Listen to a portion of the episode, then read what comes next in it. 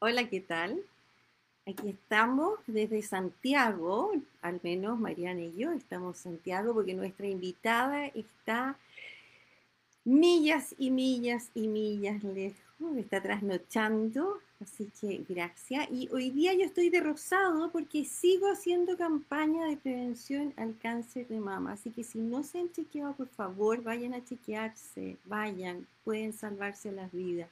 Oye, hoy día tenemos una conversación increíble con una mujer que creo que si junto las horas de todo lo que la conozco, no llegan a 24, pero me enamoré de ella, fue como adicción, así que no, quiero seguir hablando más para que la presentes tú, Mariana, y empecemos, empecemos a, a esta conversación sabrosa que tenemos hoy día. Sí, hola chica, hola a toda la gente que nos está viendo. Eh, a mí me encantan estos días. Son, son gozadores, son nutritivos y yo creo que hoy día especialmente esas palabras que calzan así pero perfecto. Y estamos con una historiadora, gastrónoma, escritora. Ella es Carolina Esquiola, eh, ella es chilena, pero vive en Segovia, así que desde Segovia es nuestra primera invitada internacional, así como en directo, en vivo, y quiero darte las gracias porque eh, no sé qué hora es allá, Carolina. Acá son las 11, tenemos 5 horas de diferencia. Oh, o sea, estás dando todo de ti en este momento. Bueno, tampoco es tan tarde, tampoco es de madrugada, podría, podría ser peor si estuviera en Australia. Exacto. Bueno, es muy positiva, Carolina. Entonces vamos a tener una entretenida, así como de, de, trasnoche. sí, eh, exactamente, así como la radio de la, la radio de la trasnoche. Oye, tú, tú escribiste un libro, y en realidad como que lideraste este, la creación de este libro, que se llama Historia y Cultura de la Alimentación en Chile, y que, y que se divide en distintos periodos y escriben distintas personas eh, eh, sobre el tema, sobre el origen de nuestra, la historia alimenticia, tal como es el título en realidad. Y, eso es lo que nos convoca hoy día y queremos partir con la pregunta que, que hacíamos durante esta semana. ¿Existe identidad gastronómica en Chile? ¿O chilena? Sí, sí. Yo lo afirmo y lo afirmo fuertemente. Hay una tremenda identidad cantidad de identidades gastronómicas chilenas. Es decir, yo creo que la, identidad, eh, no solo en lo gastronómico, sino que en distintas áreas, es una sumatoria de partes. Porque no por el hecho de que haya predominado una zona o un periodo, nos reducimos a ello. Y hoy en día, eh, más que nada, eh, están los tiempos como para abrirse y pensar que eh, el concepto identidad, entre comillas, es una sumatoria de muchas cosas. Eh, así como en el libro intentamos que fuera un trabajo interdisciplinario, creo que la identidad, aunque sea de distintas áreas, no solo la culinaria o la alimentaria, también es una sumatoria interdisciplinaria, si queremos. Eh, como te comentaba anteriormente en, en nuestras conversaciones, creo que hay dos cosas que la definen fuertemente. Una, que es el hecho de ciertos ritos, eh, trabajos, eh, cultivos, productos, preparaciones, etcétera, a través del tiempo, es decir, que traspasen una o dos o muchas generaciones, es decir, en la vertiente eh, en el gráfico la vertiente tiempo sí es fundamental para definirla y lo otro que la define fuertemente es el tema del terruño, lo que llamaríamos hoy en día en un lenguaje más moderno los ciertos ecosistemas alimentarios. Ya. creo que esas son las dos variables base para poder definir un tema de identidad alimentaria. Y Chile, como es una sumatoria de muchos ecosistemas alimentarios muy diversos, interconectados además, tenemos distintos eh, parajes y distintas identidades que se suman a ser parte de nuestra identidad alimentaria. Desde la Antártica hasta el norte grande, pasando por los territorios de islas o territorios andinos, territorios del Valle Central, semidesértico, litoral completo, pero también con sus matices.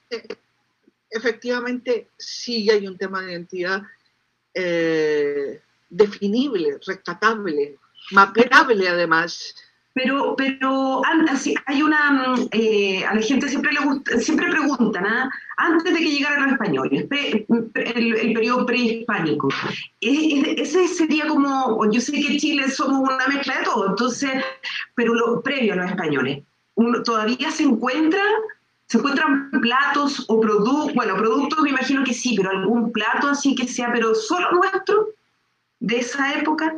A ver, yo creo que ninguna cultura tiene un plato que sea, entre comillas, solo nuestro. Ya. Eh, o sea, tenemos uno. Lo que sí hay una... Tenemos, ¿Ah? tenemos uno que podría ser la papa, ¿no es cierto? Que la papa te la puedes comer sola. Sí, pero a ver, es una cocina. Uh, el consumo de productos, si quieres lo llevamos a una fase cazadora-recolectora, ¿ya? Eh, pero la cocina como tal, entendida hoy en día con procedimientos y con el concepto cocina, no solo alimentación de subsistencia, eh, la existencia del producto no, no es solo lo que lo define. Es decir, si tuviésemos que rescatar como recetas más antiguas o con mayor influencia del mundo precolombino, tenemos, por ejemplo, la humita o el curanto, que no solo tienen una fuerte preeminencia del producto nativo, sino que además concentran modelos de preparación que son muy ajustados al modelo precolombino. Es decir, la cocción de, eh, envuelta en las hojas del propio maíz de una pasta, porque originalmente era eso, una pasta de maíz, maíz machacado con piedra, puesta al fuego, envuelta en unas hojas de maíz, esa es tu humita primitiva, ¿ya? A la que después se agrega cebolla, grasa, chicharrones, etcétera, azúcar, ¿ya?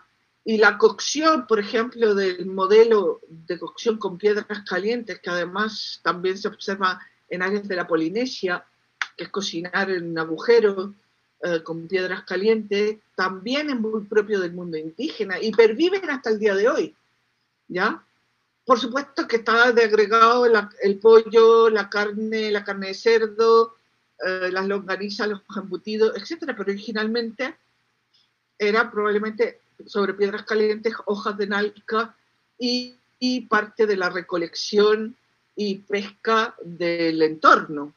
Y quizás si había algún roedor o algún tipo de ciervo nativo que se casara y se comiese en esa zona, también. Eh, la verdad es que desconozco si hay trabajos arqueológicos de antiguas eh, modelos de lo que llamaríamos un curanto. Tendría que haberlo. Por la zona, por haber tanta humedad, es muy probable que no persistan restos orgánicos, pero sí podrían haber restos carbonizados que nos demostraran qué es lo que había dentro de esa cocción con piedras calientes. Oye, Carola, tú dijiste al, principio que, una de las cosas determinantes es, que se prolongue en el tiempo, ¿no es cierto? esas recetas que se hicieron y, que ahí Mariana tiene una, lista que te juro que se me hizo agua la boca, especialmente de dulce, ¿ya? Pero ah, yo soy un poco más de salada. Y, platos típicos, ¿no es cierto? Como es la cazuela, como, como es el charquicán, como eso. Y, ¿Y qué pasa hoy día donde, donde se ve que la gente tiene menos tiempo para cocinar? ¿Qué va a pasar con esos platos? ¿Dejan de mm. existir? ¿Se reemplazan por otro? ¿Qué pasa con esa identidad? ¿La, dejamos así en el olvido? No, personalmente creo que, que, la cocina es una de las cosas más mutantes que existe mm, a nivel planetario. Es, constantemente se está reinventando, se le están agregando cosas, se le están quitando cosas, se están perfeccionando y cambiando los métodos de preparación y se amplía o se achica el abanico de productos disponibles. En términos generales, podríamos hablar que desde el siglo, desde mediados del siglo XX, lo que se produce en términos generales es una apertura del abanico de productos, ¿ya? Eh, y hoy en día con la globalización prácticamente en casi todas partes encontramos de todo. Eh, hay cosas muy específicas que no se mueven porque no tienen interés comercial, pero si lo tuvieran se moverían. ¿ah? Entonces, no sé, yo no recuerdo una infancia con kiwis, por ejemplo. Eh, creo que ninguna de nosotras, y no somos tan viejas, no existía el kiwi, ¿ah? no existía el cibulet, eh, no existía la manzana um, Pig Lady, existía la manzana roja, la amarilla, la verde, las corchitas con hielo. ¿ah? Y que a veces te salió un gusano también, ¿no? ¿Se acuerdan de las manzanas con hielito? Que, estaban como quemadas por el, por el frío. Sí. Eh, la pera manzana, que se le llama en Chile, que aquí se le llama, mm, no me acuerdo cómo, en fin, eh, etcétera un montón de productos que se fueron, que fueron apareciendo, reapareciendo, eh, y que ahora sí que se están, están metidos allá adentro, ¿no? Eh, no sé, cuando yo era pequeña, cuando se compraba pan negro, mi abuela decía, ay no, mijita, no compre eso, que ese pan es como tan ordinario, era como pan de pobre. Hoy en día el pan de centeno con semillas y con, con la harina, entre más rústica mejor, eh, está hipervalorado. Es decir, hay, siempre ciertos sitios que van, eh, van subiendo y van bajando productos en esta, entre comillas, arca, ¿no? Y bueno, yo recuerdo, no sé, mi bisabuela muere con todos sus dientes originales y recuerdo que ella habrá comido, no sé, cinco veces en su infancia caramelos o dulces. Nosotros ya nos pasamos y nos enchufaron algún dulce o caramelo. Eh, entonces, dentro de estos ciclos y la disponibilidad de producto, eh, la pervivencia en el tiempo, las recetas van mutando. Y esa es una realidad a la cual tenemos que, eh, de la cual no tenemos que hacer cargo. Y yo considero que cuando uno intenta definir identidad culinaria con respecto a la variable tiempo, siempre tiene que ser una especie como de stop. Es decir, podríamos decir que en los años 80 nuestra identidad culinaria se limitaba o se expandía en esta línea, ¿ya? Y porque traíamos tales y cuales cosas, es decir, podríamos decir, por ejemplo, ¿no? Que las machas a la parmesana estaban en los 80, estaban en los 90, estaban en los 2000, pero yo no sé si van a estar en el 2025, porque desaparece el recurso. Ah, por ejemplo, o los locos. Es decir, sí, fueron parte de una identidad culinaria, pero en la medida que también desaparece el ecosistema y desaparece el recurso, también desaparece de la cartelera de ese momento una preparación o una receta. Y aparecen otras nuevas. Nosotros, no sé, ahora comemos, no sé, te invento, en vez de matcha a lo mejor van a ser navajuela. O en vez de matcha van a aparecer ostiones, porque los ostiones sí se pueden cultivar bien en, en, en vivero. ¿Ya? Entonces, creo que siempre entre la necesidad de definir identidad también hay que definir un marco, un marco temporal y un marco geográfico que nos permita definir ese concepto. Y cuando queremos hablar de esta identidad, así como un ente, una nube que se mueve como, como el algodón de caramelo, ¿no? que se achica, si se humedece por acá, por acá, eh, es muy difícil meter todo en el mismo saco. Entonces, creo que hablar de identidades es más legítimo, es más honesto, es más certero. ¿no? Y creo que es un, proceso de constante revisión. Oye, queda súper claro, porque en realidad, bueno, por lo menos yo, yo tenía esa, esa imagen, ¿no? de la identidad, los platos típicos, los platos originarios, algunas mezclas y ya está, pero es cierto que va mutando y también por generaciones, no sé, hay gente que, que no sé, el pan con palta, que es tan típico, es parte de una identidad, así como la ochentera, de llegar a tu casa, el pan con mermelada después del colegio, o la, el, el queque, que ahora ya poca gente hace queque, eh, se compran ese tipo de cuestiones hechas, la torta, no sé, de un huevo mol para el cumpleaños, o la de bizcocho con manjar y... y ¡Qué delicia! Como que ahora, claro, no eh, es todo más, bueno, va, va mutando y además que también nos vamos moviendo, entonces estamos recibiendo mucha riqueza cultural y de productos y de restaurantes y, y, de aromas y sabores de otros países también. Por supuesto, eh, o sea, no sé, te pongo ejemplos de, de, recursos que prácticamente han desaparecido. El camarón de río que llamamos nosotros, ¿no? Ah, los de río eh, si queda alguna zona donde todavía se produzcan, pues va a ser de milagro, porque entre la contaminación, eh, los procesos de desertificación, la captura del agua, eh, etcétera, etcétera, es un recurso que prácticamente no existe. El chagual es otro. ¿Ah? El chagual. No sé también. ¿Qué es? ¿Qué es? Es como una, como una piña, eh, como la, mata es como una aloe vera, y de abajo sale una piña como la del, eh, la del tequila. Eh, ya, se, cortaba y se hacía ensalada. O las pencas.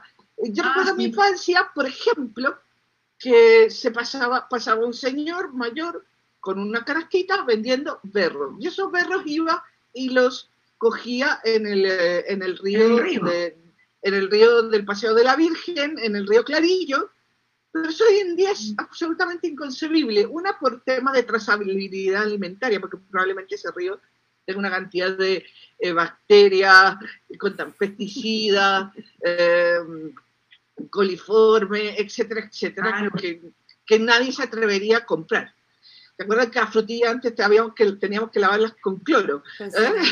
Sí, el tifus famoso. Yo fui, yo viví el tifus por una lechuga. Claro. ¿eh? Entonces, eh, el recurso desapareció hasta que en algún momento algún espabilado dijo, bueno, si estos se daban en el agua, yo voy a poner unas piscinitas y vuelve a aparecer el berro.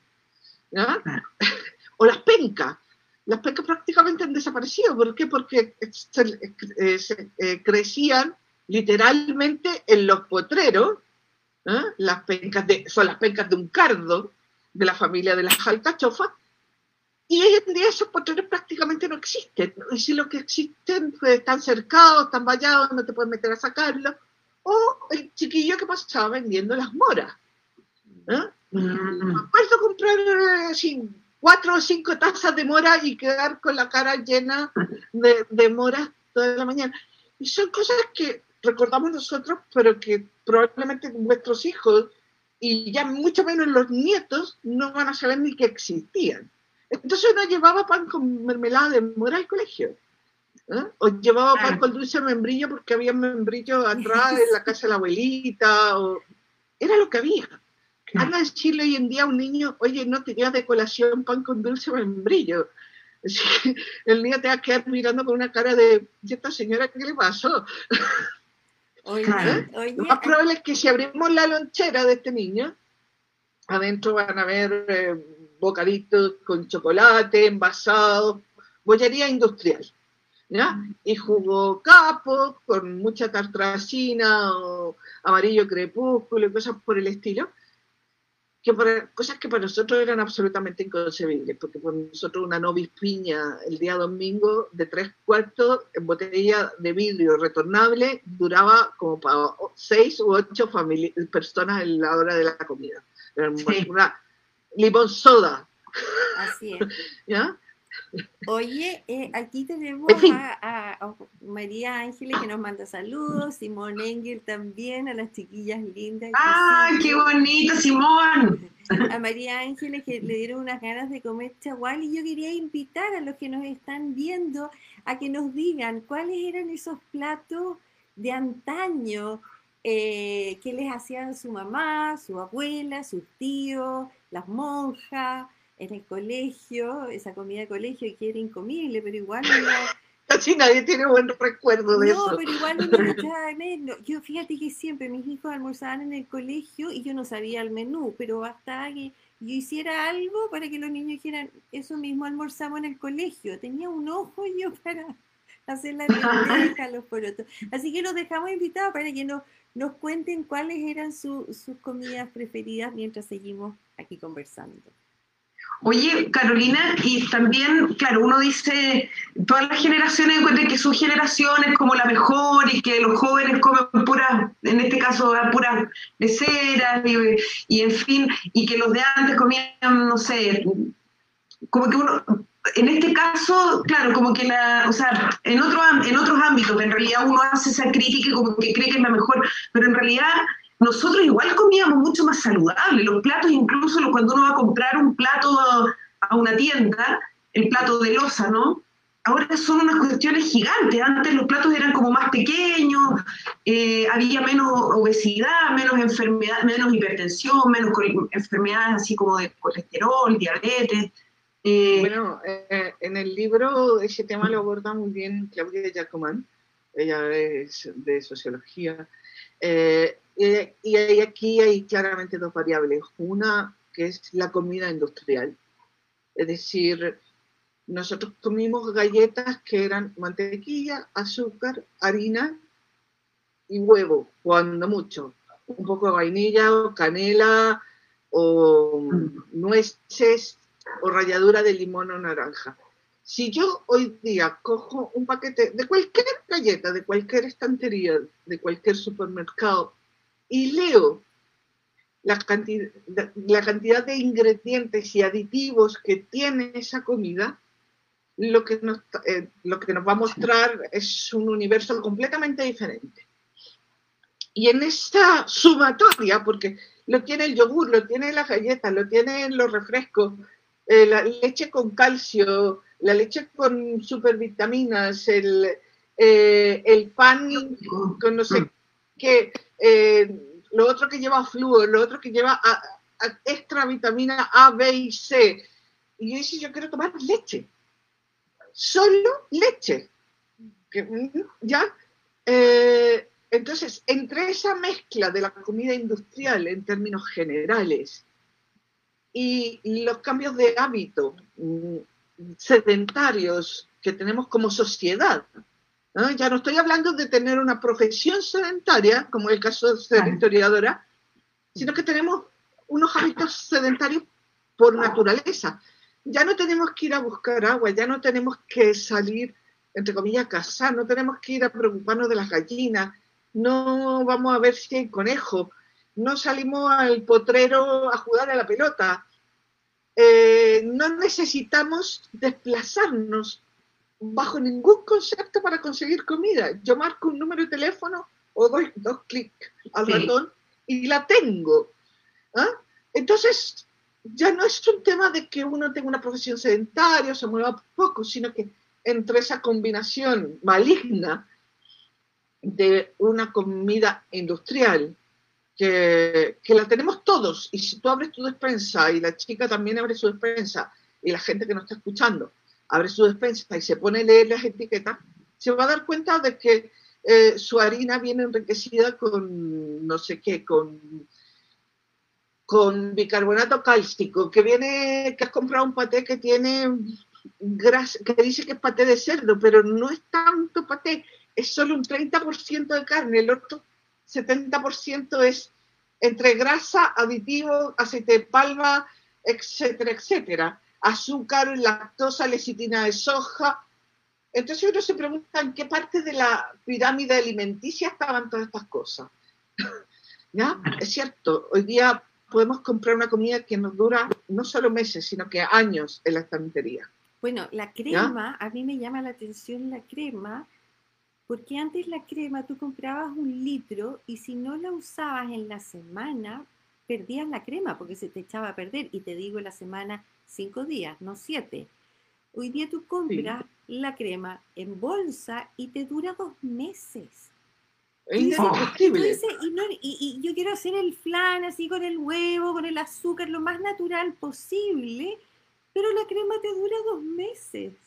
Entonces, claro, porque está hiper pasteurizada, eh, descremada o recompuesta a partir de leche en polvo sin desgrasada. O sea, los procesos de fabricación alimentaria hoy en día fabrican un producto y un producto que dure lo más posible, que su perdurabilidad sea lo más absoluta y ya no es tanto de la cocina industrial. Y la agricultura también hizo eso. ¿eh? Es decir, yo hoy día puedo tener tres semanas un tomate en una bandeja en la mesa del comedor y, no sé, un mes y medio dentro del refrigerador y no le pasa nada. ¿eh? Porque, porque está modificado genéticamente. Carolina, que, porque, em, bueno, acá se hizo una, eh, no, campaña, sino que se aplicó, hay una ley, ¿no es cierto?, donde los alimentos tienen que tener estos stickers que dicen alto en grasa, así como, como unos, una especie de escudo, alto en colesterol o alto en calorías. Eh, ¿Tú crees que la gente en general, hablo desde allá también, está tomando más conciencia, se está yendo a esta cosa como el slow food, que es como demorarte un poco más, ¿no es cierto? tratar de cultivar lo tuyo, ir más hacia lo natural, o es una idea un poco romántica y uno lo dice la boca para afuera porque en realidad la gente se hace poco tiempo, tenemos poco tiempo. ¿Crees que vaya a ah, No, eh, yo creo que en este instante a lo mejor en Chile puede estar un poco lento porque nosotros todavía tenemos, no sé, un, un sistema mixto, si quieres, entre una combinación entre lo natural, entre comillas, eh, de comida casera eh, y una comida industrial flotante en el ambiente, pero como dice mi amigo Carlos, Carlos Reyes, yo vengo del futuro, y estando aquí en, en Europa, uno observa cómo estos movimientos tipo slow food están intentando defender y redefender estos procesos de producción natural. Ha demostrado que los cultivos transgénicos no terminaron con el hambre en el planeta, porque el problema no es la cantidad de alimentos, eh, el problema es la distribución de alimentos. Es decir, el hambre no es un problema de cantidad de comida, sino que es un problema de economía, de distribución de recursos. ¿Ya? Eh, entonces hay una fuerte reacción de una sociedad que en la medida que puede se permite acceder al producto ecológico, se permite acceder al autocultivo, se permite ir abriendo ventanas al rescate de tradiciones eh, y costumbres ancestrales, a fin de que no desaparezcan también los oficios. Por ejemplo, yo pertenezco a Slow Food slow food, porque nace en Italia, en el norte de Italia, eh, tiene un apartado que se llama Slow Cheese. ¿Ya? slow Cheese se opuso a la normativa de la Unión Europea a que no se produjeran eh, quesos con leche cruda. Si eso llegaba a suceder, iban a desaparecer un, un torno de 12.000 quesos diferentes dentro de Europa, porque cerca del 80% de los quesos que se producen en el territorio europeo se producen a través de procesos naturales artesanos a partir de leche cruda, ya sea de oveja, cabra, eh, vaca o mixtos, ¿ya?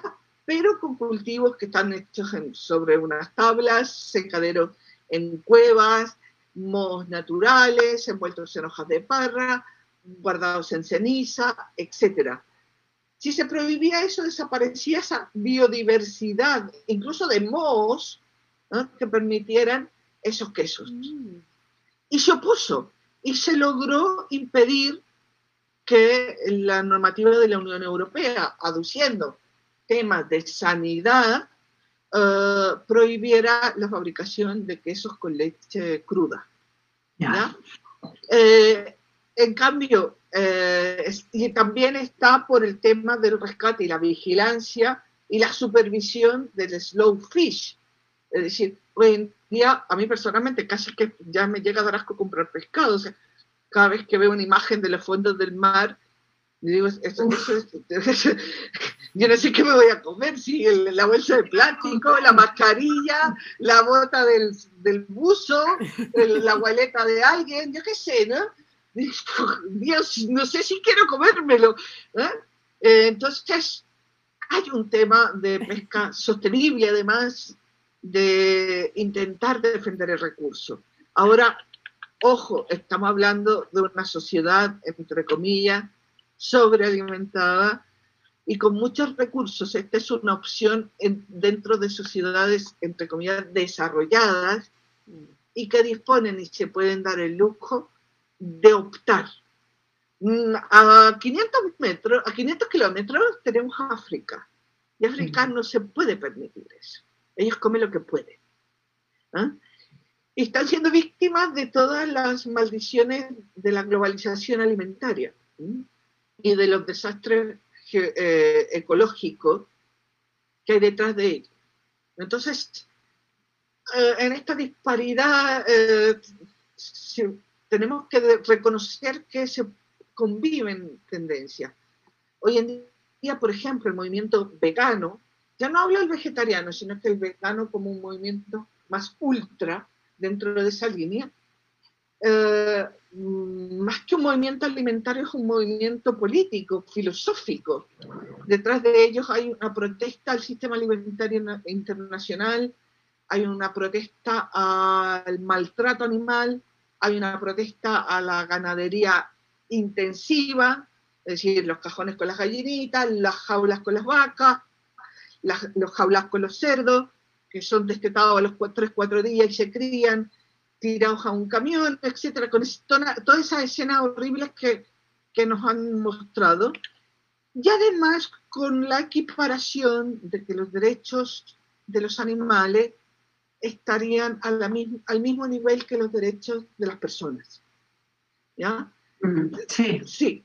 A diferencia del movimiento vegetariano. Por ejemplo, un vegano no come miel, no come huevo, no come nada que sea derivado de una producción animal.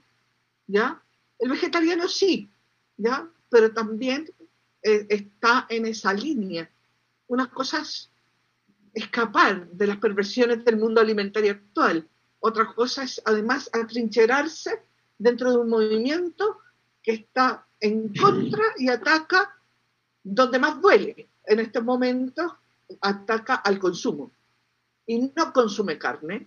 Se busca la vida en sus derivados de, eh, de tofu, de soja, etcétera, etcétera. Proteínas del tipo de las legumbres, eh, leches vegetales, etcétera. Entonces conviven no podemos decir que no existan. Conviven distintos procesos.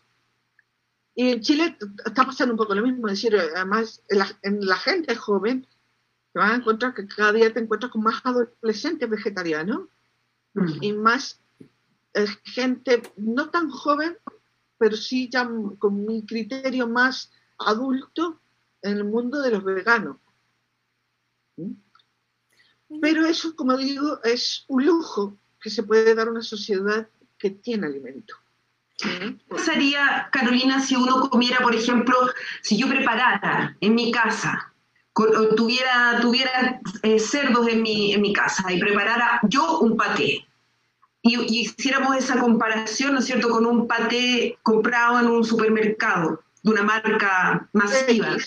¿ya? Em, en el fondo ese paté ese, eh, o sea, me puedo comer, puedo comer más paté del, del, hecho por mí y voy a, a lo mejor a engordar menos, a llenarme de menos grasa, con este otro posiblemente me va a hacer más daño, o sea, hace más daño, ¿no? O, a ver, el, tema está en que tú ¿Ah? sabes, en, el caso de que tú hayas creado tu cerdo y crees tu propio paté, eh, sabes lo que ese paté contiene. Mm. ¿Ya? Eh, tienes la seguridad de que a lo mejor tiene más calorías, ¿eh? porque le has metido eh, oporto, le has metido unos buenos trozos de grasa para que quede más consistente, ¿no? Como, como suelen ser los patés caseros franceses. Pero te aseguras de que es paté con una receta clásica, entre comillas, tradicional.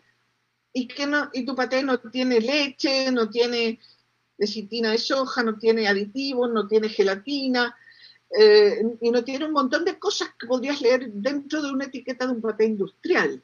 Y, que el porcentaje de carne, si lo logras medir, probablemente va a ser mucho más alto ¿eh? que, lo que te estás comiendo ahí. tú dijiste que en Chile se habían puesto esta especie de alarmas y creo que prácticamente en todo Occidente están puestas estas alarmas alimentarias. Pero esas alarmas alimentarias no sirven de nada si no tienes capacidad de leerlas. Es importante, a ver. Exacto, porque me dicen alto en azúcar y tú te puedes encoger de hombro, así que, perdona, pero ¿qué mierda me estás contando? Si las galletas están ricas y son las galletas de vino de toda la vida, ¿ah? Alto en grasa saturada, y tú no, tenía, no, no sabes lo que son las grasas saturadas. Porque no hay educación alimentaria. Y hay una cosa también que, creo, y puedo estar equivocada, así que Carola, por favor, me corriges, ¿no? Pero hubo una época, a ver, mi, mi, bisabuela, ¿no? Con su libro Cocina, en que uno ve las recetas y, los libros antiguos que eran 12 yemas, un kilo de azúcar, una cosa que hoy día cuando hago esos platos, no doy la receta porque van a, van a todo se les va a dar un ataque al hígado psicológico, nada más que psicológico. Eh, se me fue la onda. No, pero fue la. Estaba pensando, estaba pensando en, los logos Newbery y que hay que revolver la, la, yema y, y qué sé yo, ¿no?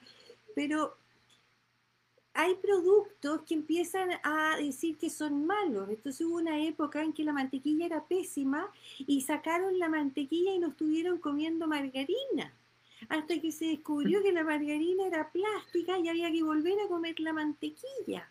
Y hoy día, hoy día, la gente que come azúcar y que no tiene problema, y creo que es bastante más saludable comer azúcar porque le vas a echar muchísimo menos que un endulzante, que no sabemos los efectos, pero hoy día no hay casi ningún producto que tenga azúcar. Tienen todo sucralosa o estas cosas eh, artificiales. Entonces van a pasar 20 años más y vamos a estar ya no con cáncer mamario producto por los lácteos o con... Vamos a estar enfermos de otras cosas. No, vamos a tener antenas, puntitos de color, etc. es que todo esto corresponde, y esto es lo que hay que tener súper claro, todo esto son, por decirle una palabra, las patrañas del mundo alimentario. Los huevos, no podías comer huevos, eran lo peor del mundo mundial porque subían el colesterol. Hoy en día te recomiendan que comas cinco huevos a la semana la leche que provoca alergias alimentarias. Resulta que mm, es mentira. Eh, el azúcar, eh, el café. Es decir, cada cierto tiempo somos víctimas de las modas informativas de algún producto que se demoniza. Antes comer chocolate era pésimo. Hoy en día te recomiendan comer chocolate porque está comprobado que hace bien al cerebro. aquí son las, son las empresas, las grandes. En este instante, el chocolate está categorizado como el oro negro. Eh, las libras de chocolate se transan en bolsa, la comida se transa en bolsa. Y en el momento en que eso empieza a suceder, somos víctimas del mercado. Y no del mercado del que se pone los domingos, sino que del mercado internacional y la especulación monetaria. ¿eh? El aceite de oliva, el cacao, el café, el arroz, el azúcar, el trigo, entonces todas esas cosas básicas se transan en bolsa ¿eh? y se fijan los precios a nivel internacional según fluctuaciones de la oferta y la demanda. Y somos víctimas de las jugarretas de la empresa. ¿eh? Es brutal. Porque se genera moda. Lo que dice la chica con la mantequilla y la margarina es algo horroroso. Yo recuerdo hace unos años mi hija me dijo, hay margarina en la casa, llegó muy preocupada ya al colegio a los ocho años, ¿qué pasó? Deja, pásamela. Y sacó un pedazo y me dijo que en el colegio le habían enseñado el experimento para ver qué pasaba con la margarina fuera del refrigerador y me dijo, esto, esto es lo que estamos comiendo, aterrada. En el fondo la cuestión no le pasó nada, era como una especie de plástico, que no, casi ni se derretía ni se movía. Yo me acuerdo que durante esa moda compré una margarina ¿eh? y cuando voy leyendo la etiqueta decía grasas marinas hidrogenadas. Y dije, ¿pero qué es esto? ¿Foca batida? ¿Grasa de ballena así? ¿Qué, estoy comiendo? ¿Ah? Finalmente, no sonaba terrorífico. Bueno, hoy día, se, se quita el hambre un poco, ¿ah? Hoy día, como que ya se me quitó el hambre ya. Fíjate que todos los niños que están, que están naciendo, los hijos de las amigas y qué sé yo, que uno ve la cantidad de alergias alimenticias que antes no existían tampoco en nuestra época. Y esto es... Pero tampoco comíamos esas cosas. Exacto, entonces... A ver, yo me tomaba un yogur y era leche y fermentos lácteos, azúcar y fruta. Todos son intolerantes hoy día, todos. Todo soy celíaco, me da alergia a la leche, todo el mundo. Pero además también hay una moda, hay una moda súper potente, sobre todo el tema del gluten. El tema de los lácteos, que se, se ha ido dando más fuerte por otra línea, se ha ido más bien en la línea contestataria con respecto al tema de las explotaciones ganaderas. Eh, el tema del gluten, en, eh, por ejemplo, en Estados Unidos, hay grupos y gente que no consume gluten porque cree que eso les engorda. Entonces, eh, y en España hay cadenas de supermercados que se posicionaron al frente indicando muy fuertemente en su etiquetado de marca blanca de productos sin gluten. Y arrasan y venden y, todo el mundo quiere comprar magdalena sin gluten, yogur sin gluten, chorizo sin gluten. ¿Qué se esto? Una moda alimentaria. Oye, y, sigue, y siguen Pero, espérate, el problema está en que eh, para que hoy en día la etiqueta del chorizo español diga chorizo sin gluten, tuvimos que pasar por un proceso largo que después de que fuera el chorizo de toda la vida, pasar a ser un chorizo que estaba lleno de lácteos, de harina, de, mm, conservantes, de etcétera, etcétera. Es decir, ¿me entiendes? Eh, hoy en día la gente cuando agarra y coge un jamón de pavo que dice sin gluten, sabes que por lo menos no le metieron harina de trigo o de centeno de, de avena, es decir, una harina de gluten. O sea, yo les invito, les invito a todos los que están escuchando que vayan, abran su refrigerador y si tienen un pack de, jamón, de chancho, que decíamos, pan, pan con chancho, ¿no? ¿Ah? Y lean lo que contiene eh, aquel pan, aquel chancho que nos vamos a comer. Es absolutamente insólito. Porque eso además, eh, eso además ha fomentado que las recetas originales, eso que nos contaba la chica también del flan y el, y el quiquito y esas recetas que hacía su, su tía abuela eh, y, y, nuestras madres y abuelas, eh, pucha, se vayan perdiendo. O sea, después, ¿quién cree que estaba la receta del paté original, por ejemplo? No, no, esas recetas resultan demoníacas absolutamente. ¿Cómo te, nos vamos a comer un postre que lleva 12 yemas de huevo y un kilo de azúcar? Resulta demoníaco, pero resulta que desde la mañana hasta la noche te has chapado más azúcar en las dos bebidas que te has tomado, los dos refrescos, porque está comprobado así, cuánta, cuánta azúcar tiene una lata de Coca-Cola, de esto, de este otro, ¿no? Eh, y resulta que te has tomado medio kilo de azúcar al día, más otro medio kilo de grasa y un montón de componentes que no que no te enteraste que te los tragaste, sabían rico. O sea, la, chica tiene razón, la chica tiene razón y, y entonces mejor cocinar como, como, era antes. a la mera mera, ¿cierto? Eso es un poco la invitación, ¿no? De, de estas mm. conversaciones que quizás hoy día se esté preguntando, oye, pero este tema, ¿qué tiene que ver con la línea? Y tiene todo que ver porque es pararse y detenerse y comer sano, pero no sano es la lechuga y la ensalada para no engordar. No, es comer hecho por uno. Eh, es tomarse el tiempo.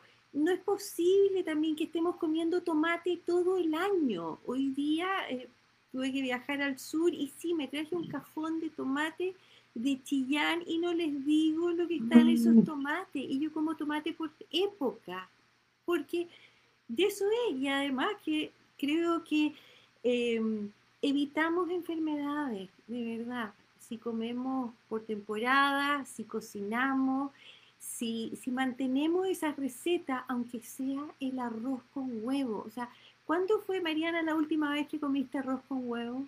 Mira, no comí arroz con huevo desde chica. El otro día comí arroz, eh, huevo con puré, pero puré de caja. Un día como oh. las mañana. Corten, corten, corten. la fiesta, ¿no? ¿Dónde está tu cuchillo? ¿Dónde está el cuchillo? Oye, eh, eh, Carolina, tú ahora en, Segovia, ¿en qué estás? Porque, bueno, nombraste a Carlos Reyes. Carlos Reyes eh, es también autor de, un libro, de, bueno, de varios libros de crónica. Es amigo también, amigo, estuvo en mi casa y le preparé una, una comidita, un picoteo más bien. Y mi querido Carlitos Reyes, como le digo yo, mi guatón parrillero. sí, yo lo adoro, lo adoro, es, es una, una, muy buena persona y investigador también. Sí, sí, eh, entonces, él escribe sobre restaurantes, no sé, ¿en qué estás tú allá? ¿Qué haces allá? Bueno, yo hago muchas cosas, pero porque se puede contar. Ah, exactamente. Cuenta el milagro, pero no el santo. Eh, no, lo interesante es que aquí en Segovia yo estoy dedicada, una, a pequeñas labores de investigación que me mantienen siempre conectadas con Chile. Eh, ¿Cuál, fue la última investigación que viniste a hacer? Que lo encontré fascinante, Carola. Eh, no, era un tema sobre la dieta de, de, los monjes carmelitos en Chile. Ellos corresponden a una migración de fines del 19, principios del 20, se van desde España, corresponden a una, a una orden reformada, como son los carmelitos, es decir, post-reforma, estamos hablando del siglo XVI, eh, y ellos llevan un concepto alimentario que se... Perdón, que me saltó no sé qué cosa. Eh, ellos llevan un concepto alimentario que, que, expanden en las distintas zonas donde hacen misión. ¿ya? Y me interesaba a mí entrevistarles y recoger un poco lo que había en sus libros de cuentas, porque la iglesia de los Carmelitos de Chillán quedó muy, muy averiada para el terremoto del 2010. Y la iban a demoler. Y probablemente si no hubiese sido por gestiones de una amiga, la Miriam Duchens, que con otras personas se movilizaron para nombrarla patrimonio histórico, en este instante tendría un mall encima. Está en pésimas condiciones, pero en ese proceso de rescate aparecieron libros, los libros de cuentas del convento. Entonces hemos podido hacer un rastreo de lo que era la dieta de esos monjes y cómo se movían ellos interactuando con el mundo chileno. ¿ah? Entonces al principio sí es cierto que aparecen unas compras mínimas o compras de productos que se asemejaban mucho a lo que era su dieta en España. Luego van apareciendo productos nacionales y cocineros nacionales, porque ya no, tenía una señora o un señor que cocinaba ¿ah? y les iba proporcionando los productos nacionales. Entonces uno, en siguiendo esa línea, observa ciertas tendencias alimentarias casi para un siglo en, esa zona específica de Chile. Y además entretenido los testimonios de los curas que, se, que todavía están vivos, que corresponden a la migración de la segunda mitad del siglo XX, que ellos salían a misionar ahí en las zonas de Chillán, San Fernando, Tal, Calinares, etcétera, y se movían a caballo haciendo sus procesos, sus, peregrinaciones, bautizando, confesando, llevando la extrema unción, y comían lo que les daba la gente, porque ellos iban en una orden casi mendicante, ¿no? Eh, entonces, ellos cuentan lo que comían. Y había un cura muy gracioso que contaba que una semana completa le tocó comer pollo arrejado, porque en todas partes cuando lo recibían, las curitas le preparaban un pollo arrejado. ¿ya? Entonces, eh, en ese trabajo estábamos redactando informes finales con respecto a ese tema, pero hay mucho más, muchos más temas de, historia de la cocina y de historia de la alimentación que, que abordar. ¿ya? Y bueno, y otro que mm, la chica ya lo sabe, pero yo tengo mi alma dividida entre dos áreas, entre ser tarotista. Mira, esa faceta la vamos a tener que explotar otro día, ¿ya? Exactamente, ser tarotista y mi faceta como historiadora y gastrónoma. gastrónoma es que tú, tú, gastrónoma, tú cocinas, eso significa gastrónoma, ¿no? ¿O no? A ver, no necesariamente, es alguien que tiene una relación con la gastronomía. ¿Ya? Y para mí ha sido una disciplina de estudio, ha sido la disciplina por la donde yo me interesé por la historia finalmente, la, por donde he ido desarrollando los proyectos de investigación y los trabajos, ¿ya? Y no es solo la gastronomía, es la alimentación en general. ¿eh? Mi conclusión más grande es que durante toda la historia de la humanidad, lo que más hay, más que historia de la alimentación, hay una historia del hambre el individuo se mueve, las migraciones, se fundan ciudades, se expanden o contraen imperios a partir de los movimientos de personas que genera el hambre. Y hoy en día, hasta el día de hoy, podemos observar que la movilidad eh, de una nación está también determinada por estos procesos. Sin ir más lejos, Chile en este instante es un maravilloso laboratorio en el cual podemos observar cómo se mezclan culturas que nunca tuvimos grandes relaciones, ¿eh? Eh, vivíamos bastante a espaldas de ellos, como el mundo peruano, colombiano y venezolano, ¿ah? y que se instalaron en Chile y que hoy en día son parte y van a empezar a ser a través del tiempo parte de nuestra identidad nacional. Cuando se produce un fenómeno sociológico como es el reemplazo de las empleadas domésticas chilenas de ascendencia mapuche o que venían del sur o que se traían del campo y que se habían instalado a vivir en las casas de la gente de clase alta en Chile.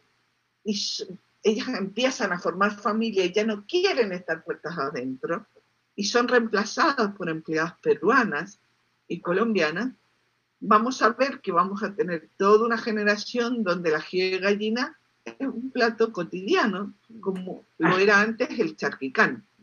¿eh? El ceviche, el pisco sour, el, flan, el supiro limeño, el sancocho colombiano, las empanadas, las... Eh, las arepas. ¿Cómo se llaman? Las, las arepas, etcétera, etcétera. Y que nos parecemos mucho pero tienen matices diferentes de sazón, de aliño, de ingredientes que están o que no están, etcétera, etcétera, y que son los sabores que se van a ir imponiendo y que se van mezclando, además, en la identidad gastronómica chilena. Es decir, yo creo que, que, todos conocemos alguna amiga que su nana es peruana. Y desde que la tiene está fascinada porque dice, nunca comí más rico. y no es broma. Oye, estamos a punto de terminar, pero yo quiero, así porque lo dijo como muy a la, a la ligera eh, Carolina, esto de tarotista, quiero decirle que es una muy, muy buena tarotista. Eh, atiende atiende vía Zoom o vía Skype, así es que las que no tienen para qué viajar a Segovia, aunque si viajan a Segovia, les aseguro que además... más que bienvenidas. ¿Y cómo, cómo, la contactan? ¿Cómo la contactan? ¿Podemos dar tu contacto? Vamos a dejar sí, puedes dar mi contacto. Eh, les dejo mi teléfono con WhatsApp un eh, correo, un correo electrónico. El correo electrónico también. Vamos ya, danos el correo después y lo vamos a dejar anotadito en, la página web de la chica para, lo vamos a para compartir. Y un día podríamos hacer, yo soy una persona muy respetuosa con el tarot, tengo un, amor reverencial, ¿eh? creo que es el, para mí es una herramienta de autoconocimiento y de ayuda para muchas personas pero creo que también el tarot ayuda a entender procesos más grandes, más cósmicos, como los que están pasando en esta sociedad actual. ¿eh? Y, no sé, pues, un día podríamos hacer una sesión entre la carta del día, la carta para el mes. Ah, eh, genial. Su relación con la gastronomía, cómo la gastronomía, la alimentación es tu salud, lo decía Hipócrates. Así que si te alimentas bien no te necesitarás un médico, ¿ya? Entonces, y el tarot es salud mental. Por lo tanto, es alimento para el cuerpo y para el alma. Así que un día podríamos hacer un mix de conversaciones gastronómicas con el tarot. Tú te deberías juntar, pero sí en vivo y en directo con Jaime Ales a comer y, a, hablar de tarot. Creo que sería una, junta maravillosa. Él también goloso. Él prepara, Sería una maravilla. Oye, y nosotros, vamos de convidados de piedra, porque esa no me la pierdo. Pero obvio, ¿Ah? obvio, obvio. Qué maravilla. Sí, podemos remontarnos al tarot de la antigüedad y su relación con la alimentación. ¿Viste? Sí, así que cuando vengas a Chile nos ponemos de acuerdo, vienes y hacemos una junta, ahí en la, casa de la chica. A mí alguien me dijo que la Carola se vuelve, así es que yo ya estoy, no sé cuándo, pero se vuelve. según las cartas de la chica yo me vuelvo. La, chica se lleva tirando las cartas. No, no, no, no, no, yo no tiré ninguna carta. alguien que conocemos en común me dijo que te volvías, así es que... O, o, que, o, que, viene, o que información confidencial de mí, la chica. Bueno, cuando, cuando esté por allá, yo no sé si en plan definitivo o en un viaje, tengo una idea, una idea fantástica. Vamos a hacer una mesa especial una mesa donde vamos a reunir a personas de los 12 signos, ¿ya? ¿Ya? Nos vamos a repartir dos cartas de arcanos mayores para el tarot y cada cual va a elaborar una receta inspirada en eso. Pero va a ser una receta virtual, a lo mejor vamos a compartir algo de comer, pero va a ser una receta inspirada en tres ámbitos. En el ámbito esotérico astrológico, en el ámbito alimentario y en el ámbito artístico, es decir, que hay una representación musical o artística que Oye, acompañe. Eso es un taller, eso es un taller. Quedó cerrado. ¿Les parece? Me parece. Sí, me parece. Te vamos a cobrar la palabra. Pucha, tenemos que ir despidiéndonos. Nos quedan exactamente dos minutos, Carola. Gracias, gracias, ¿Mm? gracias por, por quedarte con nosotros por esta conversación entretenida. Como dije, eres adictiva, así es que me tiene. Mariana, te, dejo a ti para que digas quién es la, la, princesa mi fan club, la chica, siempre me sube el ánimo, es como unas endorfinas, así como, no sé, como unas endorfinas rubias con la chica, súper guay. Mariana, cuéntanos quién es nuestra próxima Oye, bueno, también muchas gracias. Eh, eh, las invitamos después a ver eh, esta conversación en el, en, este, en el Facebook de Chica Strauser, en el Facebook Las Llaves de la Chica, en Spotify, YouTube y en la página web lasllavesdelachica.cl. Ahí también pueden ver este libro maravilloso que se está vendiendo para beneficio de la Fundación Entre Todas que estamos creando y cuya directora es la chica. Así que... Sí, sí, por eso. Darle las gracias a ustedes por la invitación. Me lo he pasado bomba, me han dejado hablar como una descosida. ¿ah? Me he reído muchísimo y lo encuentro, encuentro que este momento ha sido entrañable. No, no acuso para nada la trasnochada. Gracias. Bueno, no te vas a poder ir a dormir ahora, vas a quedar muy despierta. Sí, voy a quedar así como atómica. Yo te quiero contar, Carolina, que la próxima semana tenemos una invitada que se llama Carolina también. Carolina ella es directora de cine y eh, estrenó este año eh, su documental Visión Nocturna y nos va a contar sobre eso y, es, un, bueno, es un documental en primera persona. Así que ya, ahora nos tenemos que despedir. Besos a todos. Gracias. gracias. Nos vemos el próximo jueves y acuérdense, el chequeo del cáncer de mama este mes. Por favor, por favor, las queremos a todas vivas. Un besito y nos vemos la próxima semana. Chao, gracias.